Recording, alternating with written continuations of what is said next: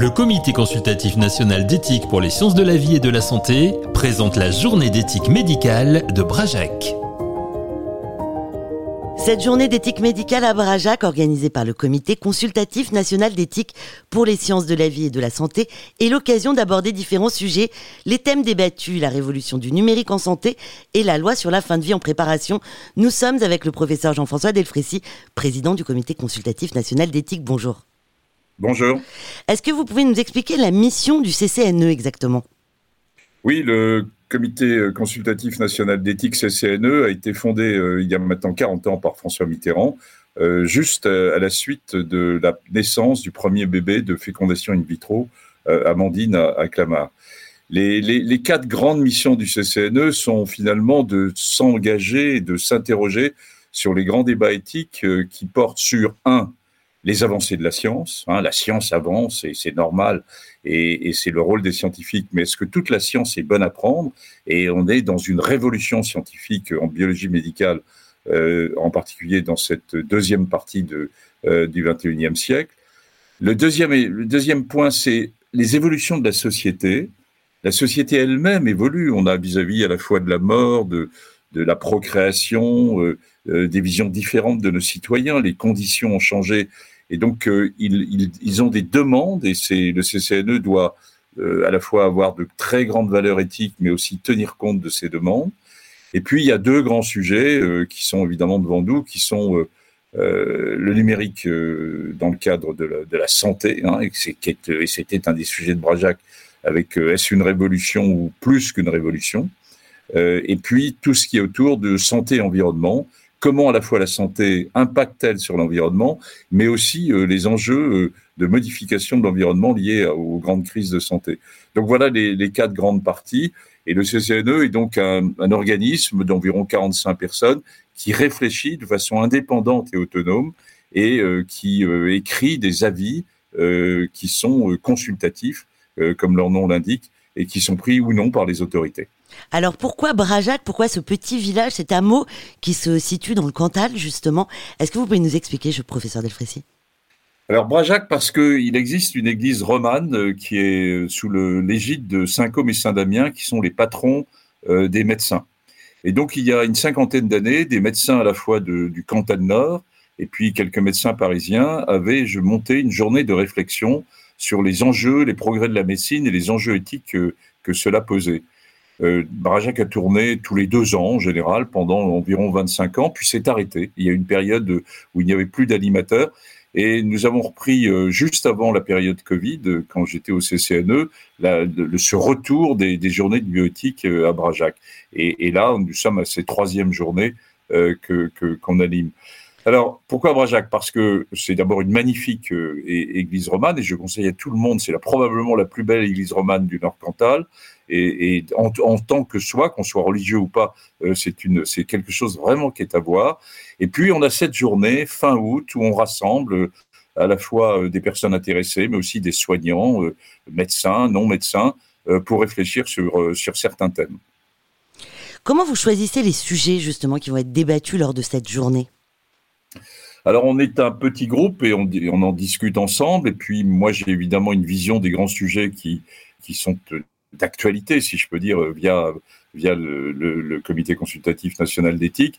Et donc euh, on essaie d'avoir un sujet qui est plus sociétal et un sujet qui est plus technique. C'était là l'enjeu de cette année où on avait une plus grande partie a été sur le numérique et la santé, qui est quand même quelque chose de très technique, qui est une, vraie révolution dans, dans, le domaine de la santé.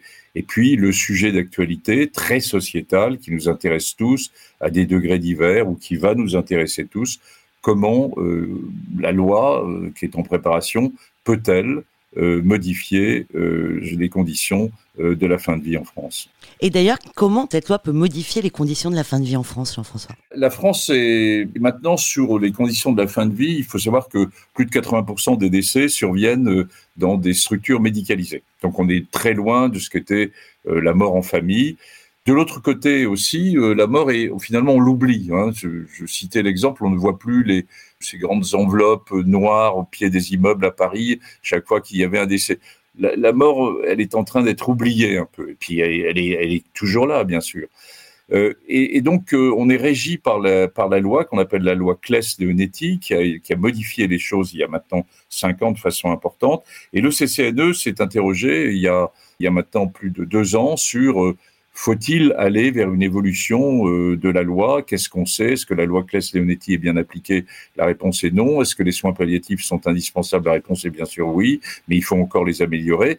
Mais n'y a-t-il pas des situations très particulières où le pronostic est, réservé à, moyen terme, par moyen terme on entend quelques semaines à quelques mois, et où, au nom d'un grand principe éthique, l'autonomie, la liberté, eh bien, euh, finalement, euh, on pose la question est-ce que notre mort nous appartient ou est-ce qu'elle appartient finalement à la médecine? Et, c'est un des, grands sujets actuels et vraiment un des sujets de, société. Donc, euh, à partir de l'avis du CCNE, le gouvernement et le président de la République a décidé d'avoir une grande convention citoyenne euh, qui a eu lieu, organisée par le CESE, euh, qui a été une réussite jusqu'à maintenant. Enfin, ensuite, on va voir qu'est-ce qu'il y a dans la loi. Et puis, le CCNE a organisé avec les espaces éthiques régionaux plus de 400 réunions en région, 40 000 personnes, d'informations, de, débats sur ce qu'on sait, sur ce que souhaitent les, les citoyens. C'est donc l'exercice qui vient d'être mené là durant les derniers mois est un exercice qui est intéressant indépendamment du sujet lui-même sur euh, la démocratie en santé. Comment sur des sujets difficiles, la vraie démocratie, c'est évidemment la démocratie qui est élective, euh, il n'y a pas d'ambiguïté là-dessus, mais comment une démocratie participative euh, qui peut, qui fait participer les citoyens, qui les fait réfléchir, peut-elle aider justement ensuite à une vision plus démocratique sur des sujets complexes? Est-ce que vous pensez que pour les soignants, une clause de conscience spécifique va être, être mise en place pour soutenir justement ces professionnels de santé? On a en France euh, construit au cours des, des, 20 dernières années toute une série d'unités de soins palliatifs et donc euh, de prise en charge à la fois de soins palliatifs classiques, mais de soins palliatifs également, euh, je dirais, euh, mobiles, qui permettent de prendre en charge un certain nombre de patients en dehors même des structures hospitalières. Il y a encore des trous dans la raquette, il y a des, il y a des, départements qui n'ont pas de service, il y a des lits de soins palliatifs dans tous les départements français, contrairement à ce que j'entends parfois, mais il, y a, il manque encore d'unités mobiles de soins palliatifs, et en particulier les, les, conditions de décès dans les EHPAD ne sont, loin d'être optimales, et il est difficile aussi euh, d'accompagner un malade lourd euh, à domicile pour des raisons multiples, mais aussi euh, médicales. Donc, il s'est constitué une communauté de médecins, de soignants, de soins palliatifs, qui est maintenant un peu autonome par rapport aux autres spécialités médicales. Ils font un travail remarquable, il faut le dire. Moi, j'ai connu avant et j'ai connu après, et ils font un travail remarquable. Bon, à l'inverse, ils ne détiennent pas non plus la vérité. La fin de vie est, un sujet extrêmement difficile humain, très individuel, où on doit tenir compte de toute une série d'éléments et où la médecine est un des éléments, mais qui ne détient pas la vérité. Et donc, euh, la majorité des, médecins et des soignants de soins palliatifs sont contre une évolution de la loi et disent il faut d'abord nous donner les moyens. Et je pense qu'il va y avoir de larges moyens qui vont être donnés avec un plan soins palliatifs qui va être euh, mis en place. Mais après, ça pose vraiment la question qu'a posé le CCNE entre autonomie et liberté individuelle et solidarité euh, plus collective. Et, donc, je pense que les médecins de soins palliatifs, d'abord, euh, sont, même s'ils sont en majorité contre l'évolution de la loi, vont continuer d'évoluer. Il faut souligner que une partie des médecins français et eux sont partants pour une évolution de la loi, donc les choses sont partagées dans le corps médical. Bien sûr, il y aura une clause qui permettra à des médecins eh bien, en fonction de ce qui sera décidé ou pas, car je ne sais pas encore qu'est-ce qu'il y aura dans cette loi, euh, eh bien, de se mettre en retrait comme euh, ça existe pour d'autres sujets en médecine. Merci, professeur Jean-François Delfrissi. Si vous voulez en savoir plus, un livre trace l'histoire du Comité consultatif national d'éthique, 40 ans de bioéthique en France, sous la direction de Jean-François Delfrissi, Emmanuel Didier et Pierre-Henri Duet, aux éditions Odile Jacob. Un podcast du Comité consultatif national d'éthique pour les sciences de la vie et de la santé.